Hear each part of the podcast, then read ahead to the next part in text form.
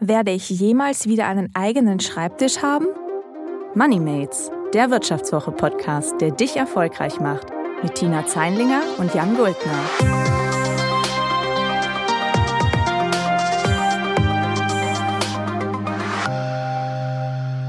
Herzlich willkommen zu Moneymates. Mein Name ist Jan Guldner, ich bin Redakteur bei der Wirtschaftswoche. Und ich bin Tina Zeinlinger, Redakteurin bei der Wirtschaftswoche. Und wir freuen uns, dass ihr wieder bei uns eingeschaltet habt.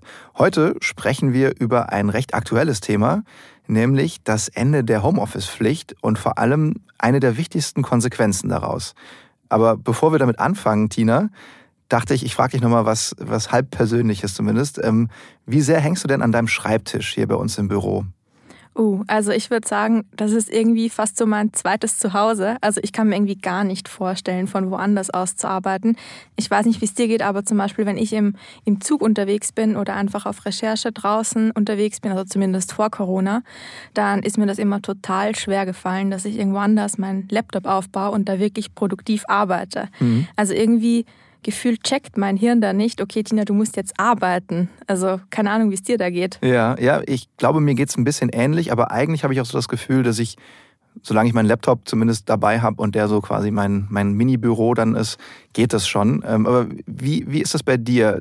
Hast du dann so eine Deko im Büro, die das quasi verstärkt, dass das jetzt dein Tisch ist? Ja, also jeder, der irgendwie bei uns im Flur unterwegs ist, ich glaube, der kennt mein Büro schon von zehn Meter Abstand, weil das ist zum einen dekoriert mit sehr, sehr vielen Post-its, also arbeitsbedingt. Da stehen einfach alle meine To-Dos drauf.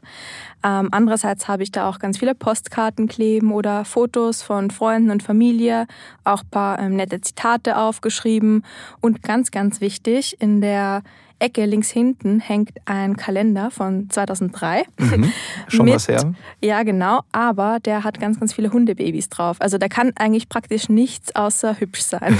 also wenn mal irgendwie schlechtes Wetter ist oder irgendwas nervt, guckst du den Kalender an. Genau. Das Wunderbar. heitert mich dann immer auf. ja, ich glaube, dann wäre das Konzept, über das wir heute sprechen, wenn ich dich so höre als, als Bürofan und, und auch Dekorateurin, äh, wäre das Konzept, über das wir heute sprechen wollen, eher nichts für dich. Wir wollen nämlich heute sprechen über das sogenannte Desk Sharing. Das ist von der Idee her so, äh, dass Unternehmen Bürofläche aufteilen und im Prinzip kann man sich das so vorstellen wie das Kinderspiel Reise nach Jerusalem. Ich weiß nicht, ob du das kennst. Ja klar, Kennt also man. von Kindergeburtstagen. Ja. Wird auch in Österreich gespielt. Ah ja, okay, ich, ich wusste es nicht genau. Ja. Ich dachte, ich frage lieber mal. Aber da ist es ja so, dass... Bei uns heißt es allerdings Sesseltanz. auch schön. Ja, weniger christlich geprägt vielleicht. Ja. Ähm, in dem Fall ist es ja so, es gibt eine gewisse Anzahl an Stühlen, aber weniger als Kinder mitspielen. Und am Ende ist es halt so, es läuft Musik und wenn die Musik aufhört zu spielen, muss man sich hinsetzen. Und wenn man aber dann in dem Fall keinen Stuhl findet, hat man verloren. Im Büro ist es quasi gleich. Beim Desk-Sharing ist es so, es gibt weniger Schreibtische als Mitarbeiter. Und wenn du halt ins Büro kommst und es ist keiner da, dann kannst du eben nicht arbeiten und musst nach Hause gehen. Ja, wobei man sagen muss, man kann dann ja nicht einfach nach Hause gehen, sondern du musst dann von zu Hause aus arbeiten. Ne? Genau, ja. du hast nicht einfach so frei. Obwohl es Unternehmen gibt, bei denen das tatsächlich eine Regel auch ist, dass man äh, Echt? frei kriegt. Genau. Krass, ja. ja. Aber ich glaube mal, prinzipiell ist es schon so, dass dann derjenige, der keinen Platz findet, dann nach Hause gehen muss und eben aus dem Homeoffice arbeiten muss oder darf. Manche Menschen wollen das ja auch durchaus. Ähm, und ich glaube, ähm, Jan, du hast dazu erst vor kurzem einen Artikel recherchiert für Richtig. die Wirtschaftswoche. Und ähm, du hast herausgefunden, dass gerade durch Corona dieses Thema ziemlich an Fahrt gewonnen hat. Also viele Unternehmen machen das ja schon eine ganze Zeit lang, dieses Desk-Sharing. Aber durch Corona ist das immer beliebter geworden und viele überlegen das jetzt auch wirklich ähm, ja, konkret durchzusetzen. Aber wie viele Unternehmen machen das denn jetzt eigentlich schon? Ja, das ist tatsächlich, wie du sagtest, ähm, ansteigend, kann man sagen. Ich habe das mit dem Kollegen, mit unserem Kollegen Dominik Reintjes mal recherchiert und wir haben mit verschiedenen Experten telefoniert, mit Unternehmen, um es mal so ein bisschen äh, anzugucken, was da gerade der Trend ist. Und man kann schon sagen, in vielen Unternehmen kann man sich bald vom eigenen Schreibtisch verabschieden. Bei Porsche zum Beispiel soll es bis 2025 nur noch für 60 Prozent der Mitarbeiter Schreibtische geben. Und ähm, Dominik zum Beispiel hat halt auch mit Dienstleistern und Beratern telefoniert, die eben Unternehmen bei der Umsetzung helfen. Und bei denen stehen die Telefone auch gar nicht still, weil alle Firmen gerade irgendwie drüber nachdenken, wie können wir Desk-Sharing bei uns einführen. Okay, gut. Also ich glaube, da wird es wirklich allerhöchste Eisenbahn, dass wir da mal einen Blick drauf werfen. Ähm, weil natürlich, falls dieses Desk-Sharing kommt, wollt ihr natürlich auch gut darauf vorbereitet sein. Und wir auch, weil ich persönlich stelle mir das zumindest ziemlich radikal vor und kann mir das irgendwie gar nicht vorstellen, dass ich mich dann vielleicht auch plötzlich von meinem Hundekalender verabschieden muss oder so. Deswegen würde ich sagen, wir schauen in der Folge jetzt einfach mal drauf, was hat es eigentlich mit diesem Desk-Sharing auf sich und ja, wie kann man sich am besten darauf vorbereiten. Aber fangen wir vielleicht mal wirklich ganz, ganz von vorne an. Jan, warum machen das die Unternehmen überhaupt? Am Ende natürlich immer nur wegen Geld, ist ja klar, ähm, weil Büroflächen einfach wahnsinnig teuer sind. Und ähm, man kann tatsächlich durch Desk-Sharing relativ viel Fläche einsparen. Das ist ähm, laut so ein paar Studien, die ich mir angeguckt habe, ähm, so, dass das wirklich richtig viel Geld sein kann. Ähm, eine Studie von Steelcase, das ist so ein Beratungsunternehmen, die haben gesagt, man kann bis zu oder knapp über 8 Milliarden Euro einsparen an. Mietkosten. Schon viel. Ähm, und die haben da auch eine ganz interessante Zahl zugrunde gelegt, dass nämlich jeder Büromitarbeiter, der einen eigenen Schreibtisch hat, 30 Quadratmeter Bürofläche belegt in Deutschland, was finde ich recht viel ist, wenn man das so hört. Und im europäischen Schnitt sind es eigentlich eher nur so die Hälfte. Von daher sind wir da schon recht raumgreifend unterwegs. Und ähm, ja, also so der Plan ist dann eben, dass pro zehn Schreibtische zwischen zwölf und ja, 18 Mitarbeiter sitzen oder nicht sitzen, äh, sondern sich die teilen eben. Und äh, genau, damit spart man halt viel Geld. Und eine weitere Komponente dieser Idee ist dann halt, man denkt dann halt noch so, die Leute verteilen sich ein bisschen mehr, sind ein bisschen durchmischter im Büro und vielleicht kommt dann irgendwie mehr Kollaboration, mehr Zusammenarbeit zustande. Das mhm. ist die Hoffnung. Ich finde das schon interessant, wenn man bedenkt, wie viel mehr Platz die Deutschen eigentlich im Büro haben als der europäische Durchschnitt. Also hätte ich mir jetzt nicht gedacht, dass das ähm, so groß ist, wirklich dieser Unterschied. Aber wenn ich so nachdenke, ich meine, ist jetzt nicht europäischer Durchschnitt dann, aber wenn ich an die Filme denke, zum Beispiel aus den USA, da gibt es ja dann oft diese Großraumbüroflächen mit diesen ganz vielen weißen Tischen und mhm. den Trennwänden, wo wirklich ein Haufen Menschen auf einer einzigen Ebene sitzt. Und ähm, da merkt man schon, also zumindest wir im Verlag haben da wirklich deutlich mehr Platz.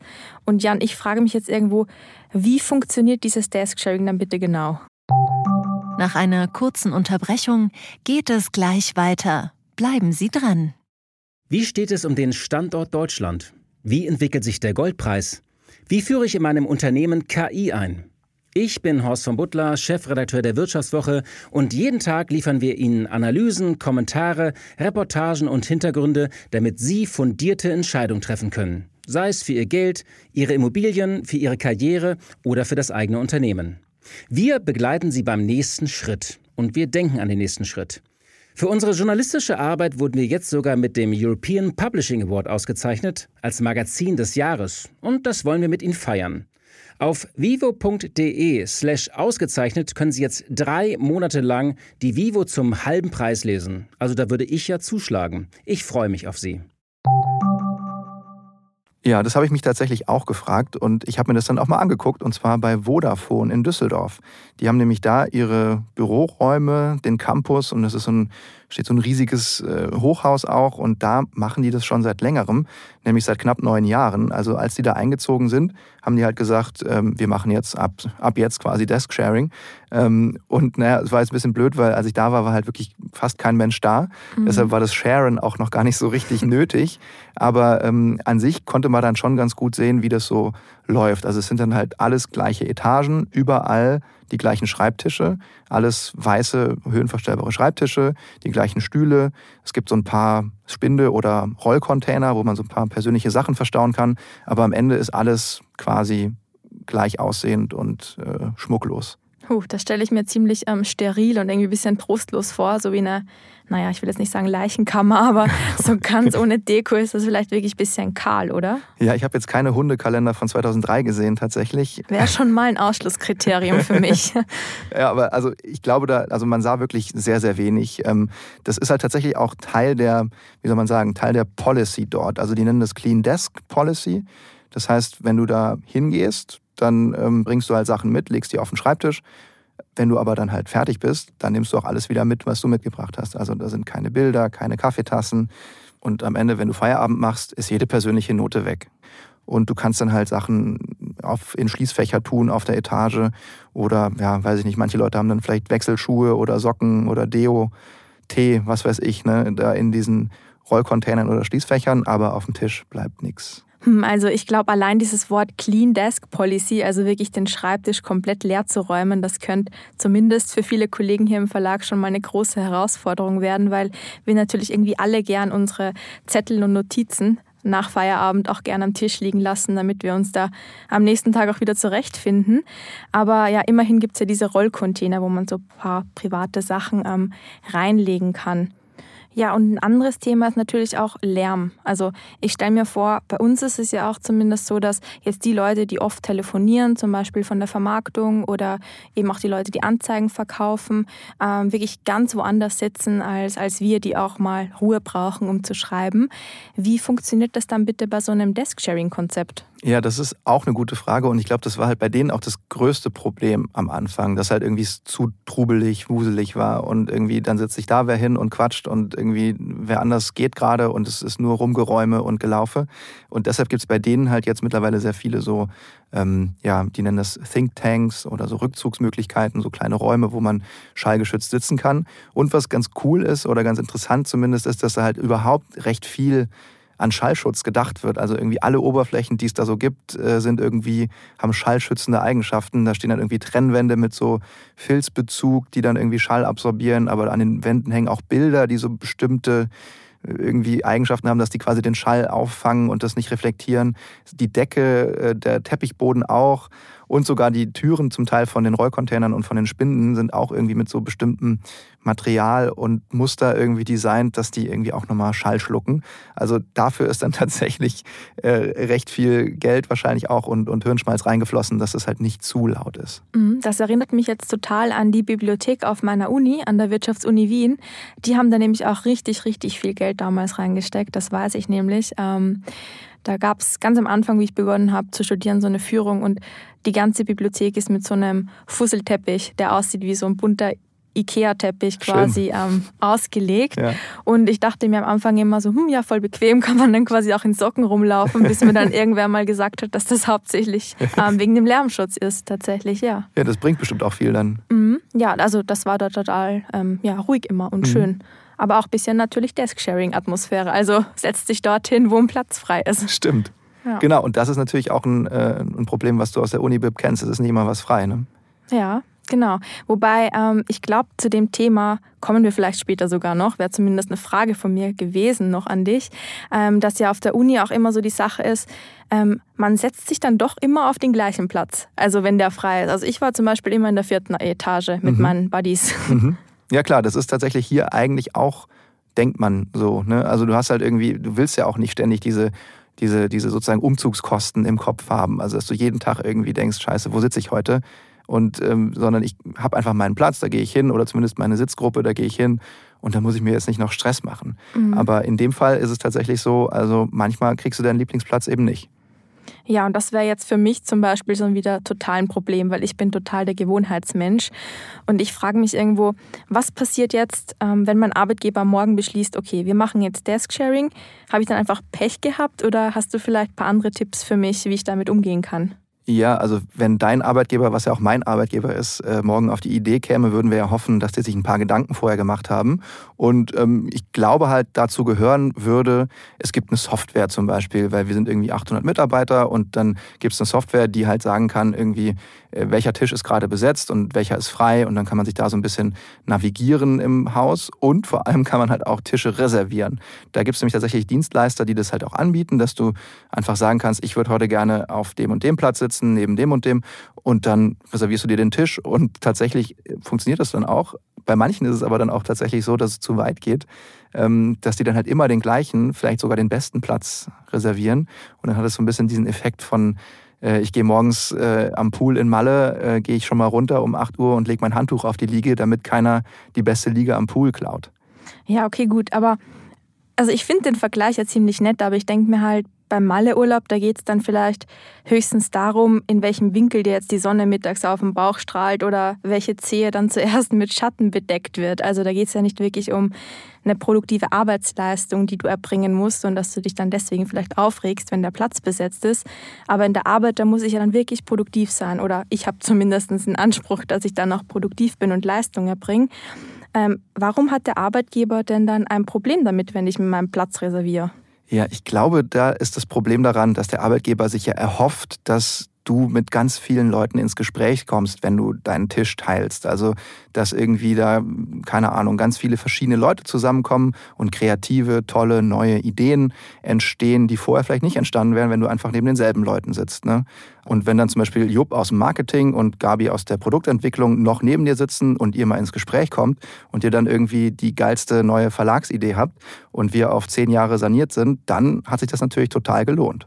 Ja, also hat ein bisschen was von Schulatmosphäre, glaube ich auch. Also bei mir war es zumindest immer so, dass ich mich einfach viel besser gefühlt habe und auch gleich produktiver war, wenn ich einfach neben Freunden gesessen bin. Wobei vielleicht nicht immer unbedingt produktiver, aber man hat sich zumindest einem gut unterhalten, sage ich mal.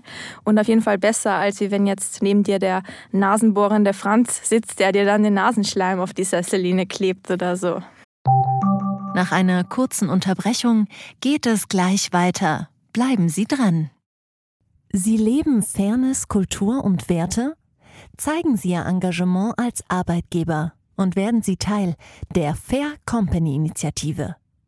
Mit der Fair Company Initiative zeichnet das Handelsblatt Unternehmen aus, die insbesondere Berufseinsteigern und Young Professionals ein faires, attraktives Arbeitsumfeld bieten.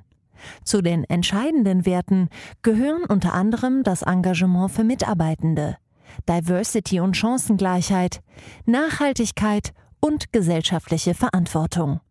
Erfahren Sie jetzt mehr unter faircompany.de. Oh, ja, das möchte man auch wirklich nicht haben, das stimmt. Ähm, und ich glaube, du sprichst da tatsächlich ähm, mit dem guten Franz auch einen Punkt an. Ähm, es sind auch wirklich wahnsinnig viele Leute gar nicht so richtig zufrieden mit äh, Desk-Sharing. Also 17 Prozent der Befragten, nämlich in der aktuellen Studie vom Bitkom, haben da gar keinen Bock drauf. Die wollen halt einen eigenen Schreibtisch haben und trotzdem machen das Unternehmen. Und das ist ja schon eigentlich ganz interessant, das mal so zu hören, finde ich. Ja, auf jeden Fall, weil irgendwie schießen sich die Arbeitgeber ja scheinbar damit selbst ins Knie. Also einerseits wollen die Kosten sparen, indem sie halt nicht so viele Büroflächen anmieten müssen. Andererseits sind die Mitarbeiter dann gar nicht so motiviert und arbeiten auch nicht so produktiv. Also ich zum Beispiel könnte mir vorstellen, dass sehr, sehr viele trotzige Mitarbeiter sich dann einfach provokant trotzdem immer auf die gleichen Sitzplätze setzen. Ja, da ist tatsächlich was dran. Ich habe da mit äh, Nick Kratzer vom Institut für sozialwissenschaftliche Forschung in München gesprochen. Der ist nämlich Soziologe und hat sich das bei ganz vielen Unternehmen auch mal aus der Nähe angeguckt und beobachtet, wie das eigentlich so funktioniert, Desk-Sharing. Und der hat tatsächlich festgestellt, am Ende äh, sitzen eigentlich wirklich recht viele Leute immer am gleichen Platz. Also es gibt dann irgendwie so eine feste Sitzordnung und ähm, wenn du dann dagegen verstößt, dann fragt sich irgendwer, hä, warum sitzt der jetzt da oder warum sitzt die jetzt da? Das ist doch eigentlich der Platz von mir oder von irgendwem anders. Also es ist alles nicht so ganz einfach. Äh, der Nick Kratzer hat mir noch wörtlich den Satz gesagt, ähm, bei seinen Befragungen sagten ihm alle, der Mensch sei ein Gewohnheitstier. Er fragt sich dann aber schon, warum man trotz dieses Wissens ein Büro baut, das diesem Gewohnheitstier scheinbar den Boden unter den Füßen wegzieht. Und hinterher wundert man sich dann, warum es nicht funktioniert. Er meint, da wird Stress erzeugt, weil Kosten und Modernisierungsgewinne winken. Ja, diese Modernisierungsgewinne, ich glaube, die bringen es ziemlich gut auf den Punkt, weil ich stelle mir halt so vor, wenn du jetzt wirklich oft Fahrrad fährst, kaufst du dir auch ein eigenes Fahrrad und nimmst nicht diese bunten Dinger, die in der Stadt rumstehen. Oder wenn du wirklich oft ein Auto brauchst, hast du auch ein eigenes Auto und ähm, nimmst nicht nur ähm, DriveNow oder ShareNow oder wie dieses Angebot heißt. Und das gleiche bei der Wohnung. Also ich gehe ja abends auch nicht nach Hause und fahre durch Düsseldorf und denke mir, ach, ein Altbau, ich klinge mal, vielleicht ist da ein Bett frei. Ähm, also ich glaube wirklich, die Dinge, die man wirklich häufig nutzt und wo man sich auch wirklich wohlfühlen möchte und das Gefühl haben will, okay, das ist meins, da kann ich produktiv sein. Ich glaube, dass da diese ganzen ähm, Sharing-Konzepte nicht so wirklich ähm, zukunftstauglich sind. Genau, ich glaube auch am Ende entlarvt das ja auch das ganze Konzept so ein bisschen, dass es eben nicht um irgendwie Produktivität oder Kreativität geht, sondern am Ende um Kostensparen von Mietflächen. Ja, das ist jetzt irgendwie ein bisschen Schwarzmalerei alles.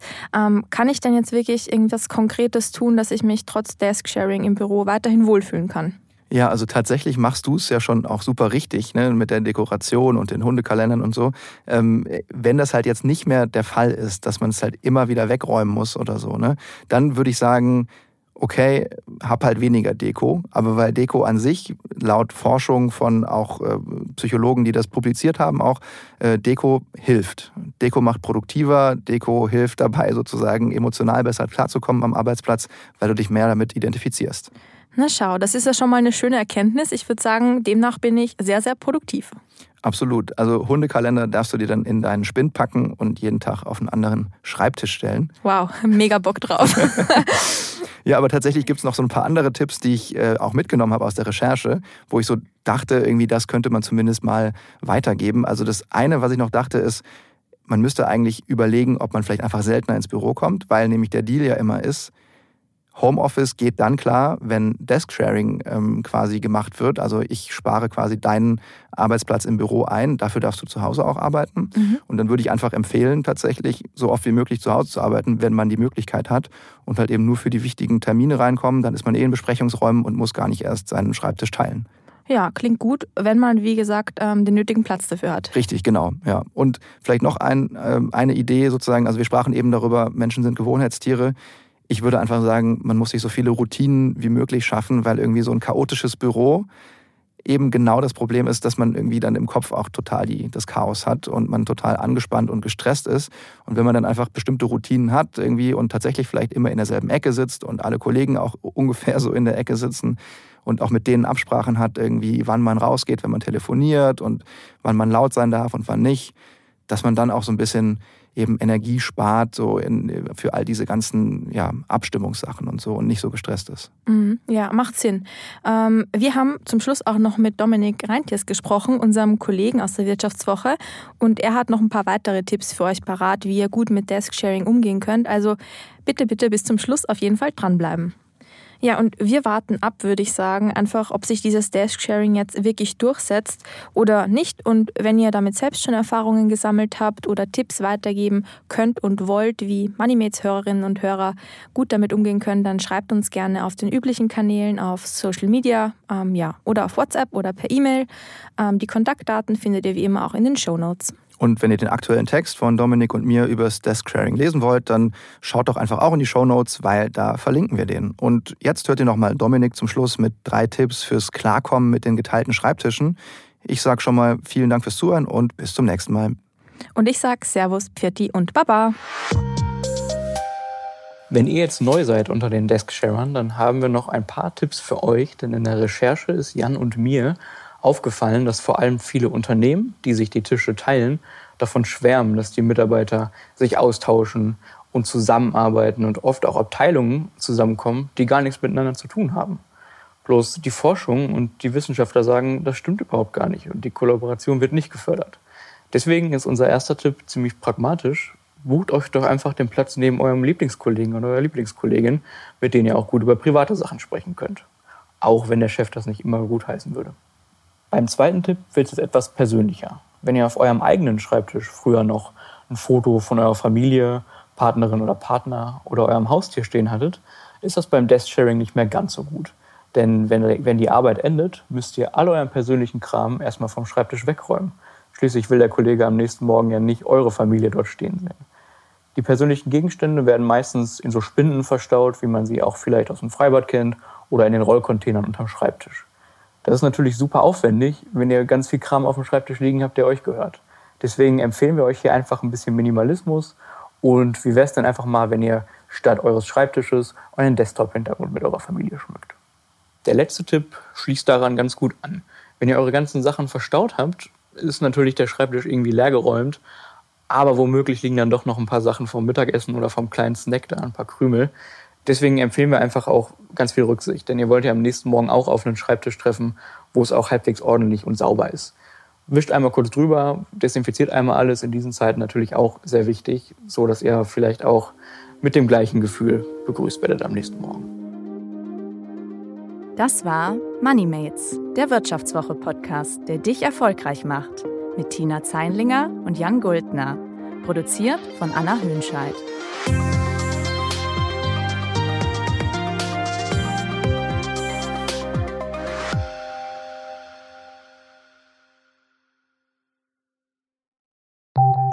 Nach einer kurzen Unterbrechung geht es gleich weiter. Bleiben Sie dran. ChatGPT und andere Technologien verändern unsere Arbeitswelt rasant. Bei der Veranstaltung Work in Progress diskutieren wir in der Handelsblatt Media Group die Zukunft des Arbeitsmarktes, HR-Trends, KI, mentale Gesundheit und neue Leadership-Perspektiven.